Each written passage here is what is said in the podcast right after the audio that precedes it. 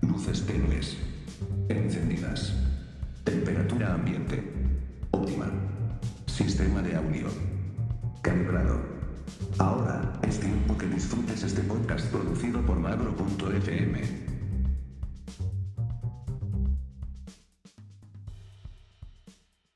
En junio del 2007, a mis 22 años, empecé a vivir una de las experiencias más grosas que jamás haya imaginado vivir hasta ese momento. Trabajar en MTV. De más chico pasaba horas y horas mirando el canal de la M, me acuerdo que puteaba un montón cuando ponían artistas como Backstreet Boys o NSYNC. Todo lo que tenía la etiqueta pop encima era motivo suficiente para dejar una muy muy buena puteada al televisor. Pero había momentos de euforia absoluta cuando en la pantalla aparecía el primer plano de la Fernández Stratocaster de color azul con las letras B larga y J en rojo. Eran unos tres minutos y pico que duraba Basket Case de Green Day y que para adolescentes como yo era una bocanada de aire rebelde, era un puño en alto, un grito en el aire. Mi nombre es Mauricio Zapata y este es mi episodio en Roctagonistas.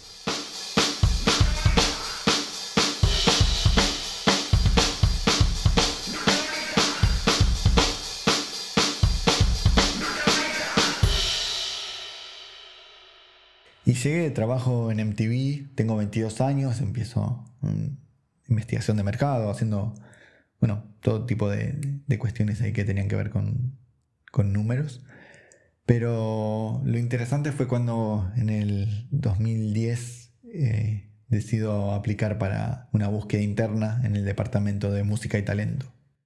Quedo, después de idas y vueltas, eh, por suerte quedo y y empiezo a laburar en una parte que muchos querían trabajar, era el área donde tenías contacto con los músicos, era el área donde ibas a entrevistas, donde ibas a shows gratis, donde ibas a escuchar discos antes que salgan. Era, era muy, muy grosso, era muy gratificante estar en ese departamento. Habían un montón de cosas que, que podría contar y un montón de anécdotas pero me tengo que quedar con dos, que son las que les voy a contar en este episodio.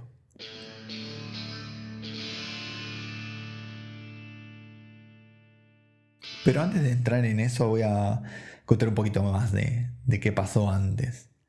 Eh, tuve de, adolescente muchas eh, ganas de explorar el costado rock que tenía encima, el, por qué me gustaba tanto el quilombo, por qué me gustaba tanto escuchar música fuerte, por qué me gustaba tanto escuchar punk.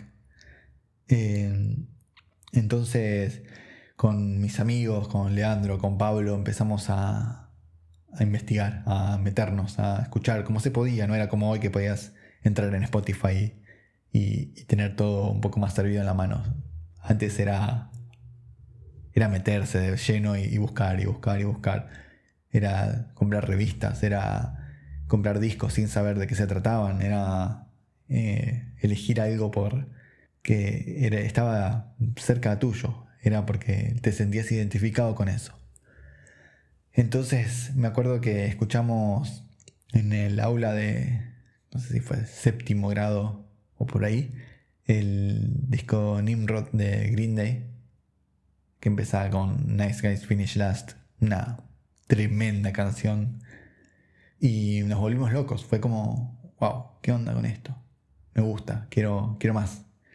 Y, y a partir de ahí fue todo, todo en escalada, fue descubrir bandas como Ataque, fue descubrir a dos minutos, fue encontrar una cuestión ahí que excedía los parámetros de lo que estaba establecido en quizás en chicos como, como yo.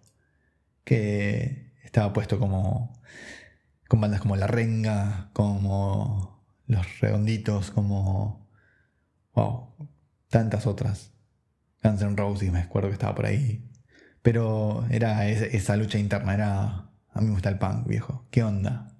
Y fuimos a eso, con, con mis amigos, fuimos a encontrar más, descubrimos No Effects, descubrimos eh, No Use for a Name, descubrimos Bad Relation. eh, bueno, Blink 182 después y Yellow Card o Simple Plan y, todo lo que pudo haber venido después, pero nuestra, nuestro corazón latió fuerte con Green Day. Entonces de ahí empezamos a, buscar todo este tipo de sensaciones que estaban atadas a, al punk, a esta banda tan rara y llena de cosas adentro. De más chico me acuerdo que viajaba mucho con mis viejos a San Martín, en la provincia de Buenos Aires, porque teníamos familia ahí, el hermano de mi viejo. Y estaba de moda una serie en Telefe que se llamaba Superman. Y ahí sonaba Basket Case de Cortina. Imagínate, no sé, era 94, 95, que suene de cortina de una serie Green Day. ¿Qué, onda? Hoy no, eso no pasa ni en pedo, te suena otro tipo de cortinas.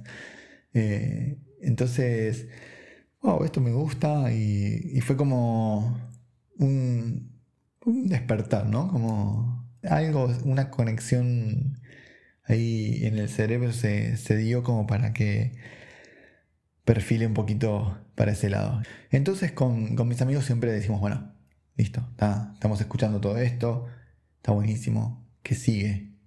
Hay que tener una banda, viejo, hay que empezar a tocar algo. Y empezamos a, aprender guitarra, a, bueno, a tocar la batería, en el caso de Pablo. Eh, y ahí fue como también la, un poquito de la vida empezó a, a darnos otras obligaciones en paralelo y había que no solamente seguir estudiando, había que empezar a laburar, a buscar laburo, era, wow, era crecer, viejo, onda, pónganse las pilas, no todo es eh, ponerse los pantalones hardcore y, y salir a dar vueltas por ahí. Entonces, mm, yo toqué mucho la guitarra, tenía mi, mi guitarra criolla, que hoy me acompaña todavía. Eh, me acuerdo que con Leandro nos juntábamos un montón y, bueno, con Pablo también, y hacíamos nuestras, nuestras mini zapadas. Hasta que llegó, llegó la primera oportunidad de tener una banda. Pero había sido muy diferente como lo habíamos imaginado. Nosotros nos imaginábamos a, Pablo, a Leandro y a mí tocando en un power trio simil Green Day y eso no pasó. Eh, fue diferente. Con Leandro nos hicimos amigos de unos chicos y uno tocaba la batería, era una bestia tocando la batería, Facundo. Y teníamos, eh, nada, como un grupo de gente ahí que estaba muy ligado al punk, muy ligado al hardcore, al metal, era como una mezcla rarísima de gente que cuando vos los veías eh, te cruzabas de vereda seguramente, pero eran muy buenos muchachos. Así que con Leandro nos acercamos, fuimos a, tocar, eh, éramos dos pibitos y mm, necesitaban un bajista y un guitarrista. Ya había otro guitarrista tremendo, se, llamaba, se llama Marcelo, eh, y es el hijo del cantante de Tren Loco. El pibe eh, era un metalero bestia, tremendo lo que tocaba ese muchacho. Pero bueno, yo me calcé el bajo entonces, necesitaban un bajista, vamos a tocar el bajo. Leandro tenía su guitarra eléctrica y bueno, eso también ayudó un montón. Y empezamos a tocar ska, a tocar punk, a hacer cosas medias raras. Al rato se sumó otro chico, Pablo, a cantar y bueno, eso fue el nacimiento de, de Bajo Control, que después pasó a llamarse Víctimas del Sistema. Con ellos tocamos un montón, estuvimos como bastante enfocados en ensayar, ensayar, ensayar, tocamos una que otra vez, en donde nos hemos metido en lugares bastante turbios, metimos eh, tocadas en alguna casa tomada que terminó a piedrazos con policía y demás, pero bueno, eso son cosas que mi vieja no se tiene que enterar, así que mm, eh, queda como anécdota al margen. Después nos fuimos haciendo amigos de, otra gente eh, y conocimos a Pulga y ahí metimos McFly, una de las bandas de tributo a MXPX, Green Day No Effects que tuvimos, con Leandro también incluido en la, en, la guitarra y yo en el bajo. Yo seguía con el bajo. Así que eso fue también una experiencia muy copada y grabamos algunos temitas, estuvo súper, súper divertido hacerlo. Pero teníamos el pendiente, el gran pendiente con, con nuestro amigo Pablo de la infancia, con mi amigo Leandro. Y, y en el medio apareció Sergio, que, que también fue parte de nuestro cuarteto de, de loquitos del punk. Así que cada uno, mientras tanto, siguió aprendiendo su instrumento, Pablo la batería, eh, yo seguí tocando la guitarra y el bajo, Leandro eh, ya se ha hecho muy, muy pro en, guitarra, y, Sergio en bajo. Así que bueno, eh, todo esto pasaron varios años y, en el medio, bueno, Leandro tiene sus otras bandas y, con Pablo nos volvemos a juntar. ahí sumamos a Sergio, que, que fue quien también había compartido nuestra locura por el punk y con Pablo y Sergio formamos lo que fue en un principio Vico. Vico fue una, también una banda, un trío que, explorábamos lo que salía, ¿no? no queríamos ir a ningún lado en específico y nos divertimos un montón, estuvo bastante, bastante bien eh, hasta que sumamos a Leandro de vuelta, vino después de un tiempo. Y ahí decidimos cambiarnos el nombre por Mil Despedidas. Estaba muy de moda el, emo, punk, eh, My Chemical Romance y demás, ¿no? Entonces cambiamos el nombre, todo bastante tranqui. Y bueno, tocamos, tocamos, grabamos dos temas.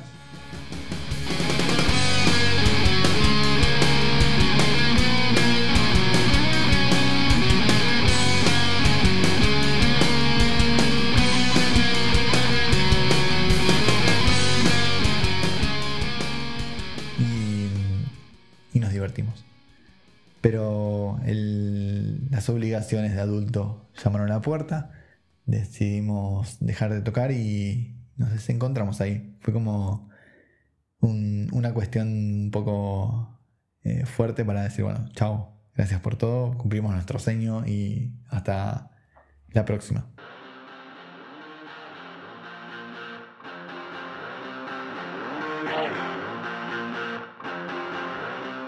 Y en paralelo yo seguía en MTV, seguía yendo a shows, seguía yendo a festivales, eh, coordinando entrevistas y repartiendo mi vida entre, en algún punto lo efímero, porque tenía contacto con mis ídolos, viejo. Tenía contacto con bandas como Ataque 77, con Cadena Perpetua.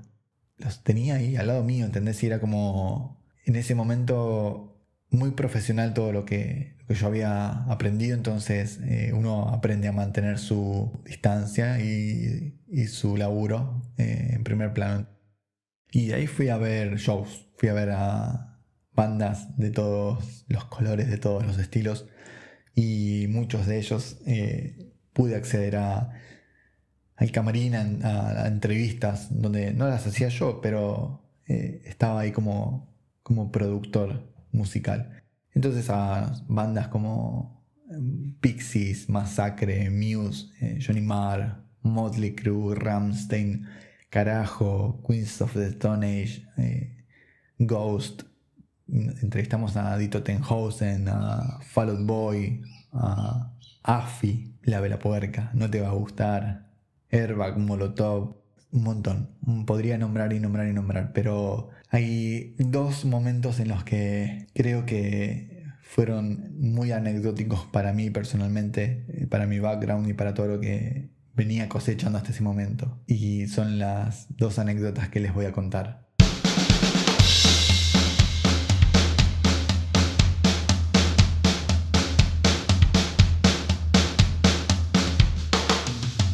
La primera es con un baterista de una banda punk llamada Ramones. Me acuerdo que un gran productor de la industria musical argentina eh, nos llama y nos dice está Marky en Argentina y está disponible para hacer una entrevista. Puede ir al, al canal, teníamos un estudio muy pro en el canal, ahí en Palermo, y bueno, estaba dispuesto a venir, nadie se la esperaba y fue como Chan, una... empezaron a, como a a generarse cosas adentro de uno y de varias personas del canal que estábamos eh, con un póster de Ramones eh, ahí en el recuerdo. Me acuerdo de que agarré mi computadora, eh, pedí una mesa y habían unos televisores en el, en el hall del primer piso del canal y conecté mi computadora y generé una especie de banner que decía Bienvenido Marky a MTV Argentina con el logo de Ramones. Entonces nos avisan de recepción que, llegó, ya estábamos listos para ir a buscarlo, entonces mi trabajo era ir a recibirlos, a acompañarlos y a bueno, hacer todo lo que era la hospitalidad de, bienestar para cada artista. Eh, subimos por una rampa que había en, en el canal, ahí en Palermo, y cuando Marky llega y se encuentra con el, con la pantalla, con el bienvenido Marky, eh, se volvió loco y se sacó fotos al lado de, ese, de esa pantalla, de esa televisión que tenía un logo hecho por mí en PowerPoint. Eh, la, verdad que fue muy groso. Y entonces ese día el estudio como nunca antes se llenó de gente. Fue, fue como una especie de, de esas entrevistas en las que que a propósito se convoca gente, bueno, acá fue totalmente eh, impensado, fue espontáneo y, si bien no se dejaba entrar gente externa al estudio ese día, hubo que hacer una excepción. Así que éramos un montón de personas, un montón de tatuados ahí mirando a Marky, a nuestro ídolo de la infancia, a nuestro, al chabón que estaba en el póster de nuestra pieza. Y fue una entrevista amena, fue una, entrevista tremenda que hizo la gran Miki Luzardi. Así que ese fue un momento tremendo, de hecho hubo gente que hasta llevó cosas para firmar y, fue como, wow, lo mejor del mundo, el chabón lo más predispuesto y, y era como decir, nada, que hace una estrella de rock en el lugar donde yo laburo y encima con tanta buena onda, tanta buena predisposición, fue, fue real, fue como un, momento de esos que, que vale la pena contar. La segunda anécdota que les cuento no es una anécdota feliz, pero no deja de ser una anécdota. En el año 2010, en el marco del festival Pepsi Music eh, ahí en la reserva ecológica, en el predio de, Boca.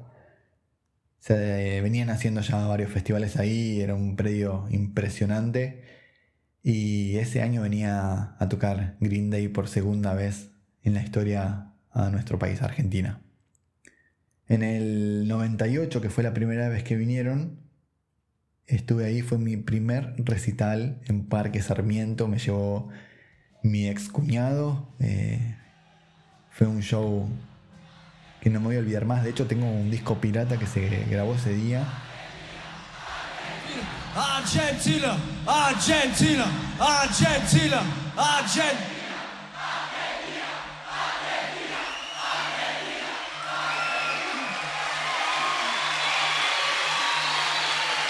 One, two, one, two, three, four.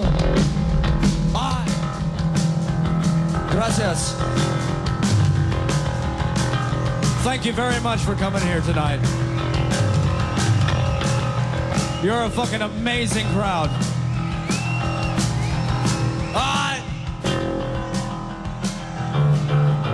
Well, I got some scattered pictures lying on my bedroom floor.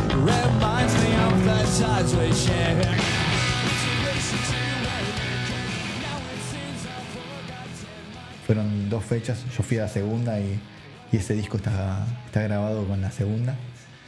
Eh, y tiene de todo, tiene a un Billy Show eléctrico, un Billy Show en una de sus mejores y más turbias épocas, a un tricul totalmente eh, afiladísimo, pero con, con el punk adentro, antes de volverse un tipo técnico para tocar, ¿no? Un tipo guaso.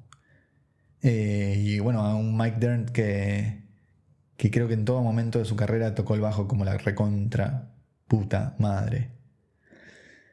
Eh, fue un show contundente, tocó, me acuerdo de soporte Flema con Ricky, todavía vivo, y, fue como, ah, estar ahí, era mi primer recital, era una cosa que no, podía esperar eh, o no me imaginaba, no tenía con qué compararlo. Y, cumplió y, y, batió todos los récords de imaginación que yo podía haber tenido en ese momento. Entonces, 2010 mm, venían de vuelta, eh, yo ya establecido en mi laburo en MTV y con entradas gratis a ver el show. Eh, siempre viene bien ahorrar un par de, centavos. ¿Y qué pasa? No solamente tenía las entradas para el show, ya tenía mi grupo de amigos con, con quien iba a ir, eh, mi hermano incluido, Damián. Y nos avisan de, Warner Music que se iba a hacer una conferencia de prensa en la trastienda y en San Telmo. Entonces eso era, era mío. Eh, no había posibilidad de que vaya alguien más. Así que, bueno, se coordina todo. Me pido un taxi para, para ir desde Palermo hasta San Telmo. con viento a favor tenía 20 minutos, 25. Y bueno, eh, estaba todo listo, tenía que hacerme pasar por periodista porque solamente entraban periodistas con, con cámara, con anotadores, entonces tenía una cámara, tenía un anotador totalmente de facha, no iba a hacer ninguna pregunta, pero bueno, iba a estar ahí en el mismo lugar, eh, reducido con ellos. Em, ese día, en el 2010, como suele pasar en Argentina desde hace mucho antes que esa fecha, habían protestas, habían algunos eh, piquetes, que es cuando la gente corta calles y hace que el tránsito no avance, entonces se arman varias protestas y cada vez más fuertes e intensas en varios puntos de la ciudad de Buenos Aires. Y San Telmo está como en una zona bastante neurálgica de accesos y, de, de, de tránsito. Entonces, yo estaba esperando mi taxi en la puerta y me avisan por teléfono que estaba todo muy complicado y que la conferencia de prensa no se iba a hacer. Entonces esperé varios minutos, fue, fue un momento bastante tenso y bueno, voy igual, me voy a la puerta, pero no había manera de salir, el taxi no llegaba, no era posible y se cancela finalmente la conferencia de prensa no, no me puse a llorar, no, no putié. Eh, tenía mi revancha que era ir a verlos a la noche en el festival. Eh, pero bueno, fue un momento de, ok, ¿qué onda? ¿Cuándo los voy a conocer a estos tipos? Entre paréntesis, al día de hoy no los conozco, así que eso todavía no se cumplió.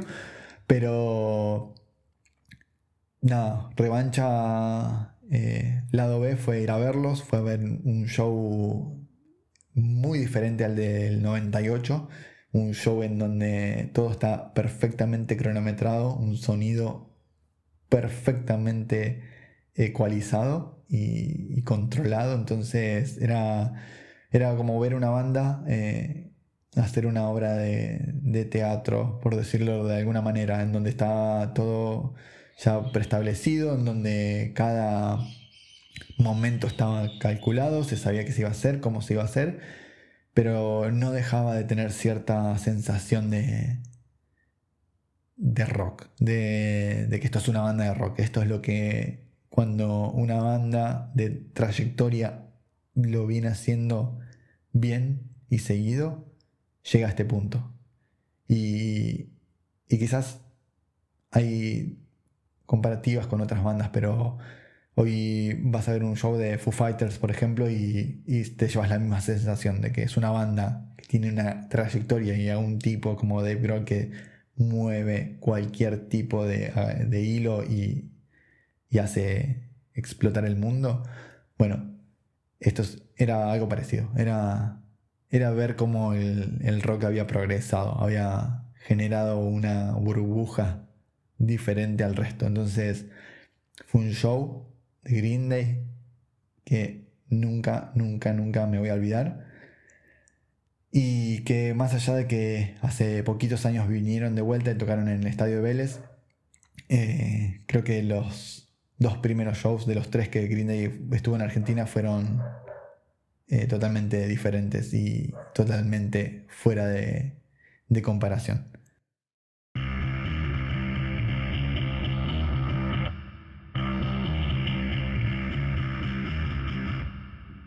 Y esas son dos de las anécdotas que puedo contar en este momento que fueron, creo que, claves y, muy atadas a lo que mi perfil rockero tiene en su ADN.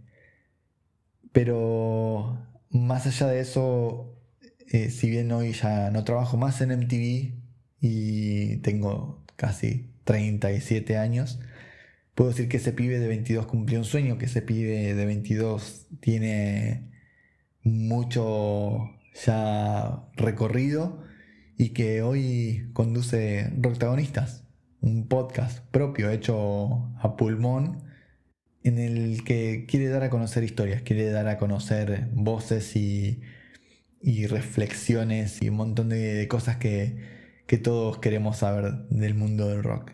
Así que los invito a que sigan escuchando, a que sigan ahí prendidos a, las redes sociales y a las fuentes de comunicación para saber más de este show. Yo les agradezco un montón por escucharme, por seguir bancando y espero que los próximos episodios sean buenos o mejores que este. Mi nombre es Mauricio Zapata y esto fue mi episodio en Rocktagonistas. Gracias.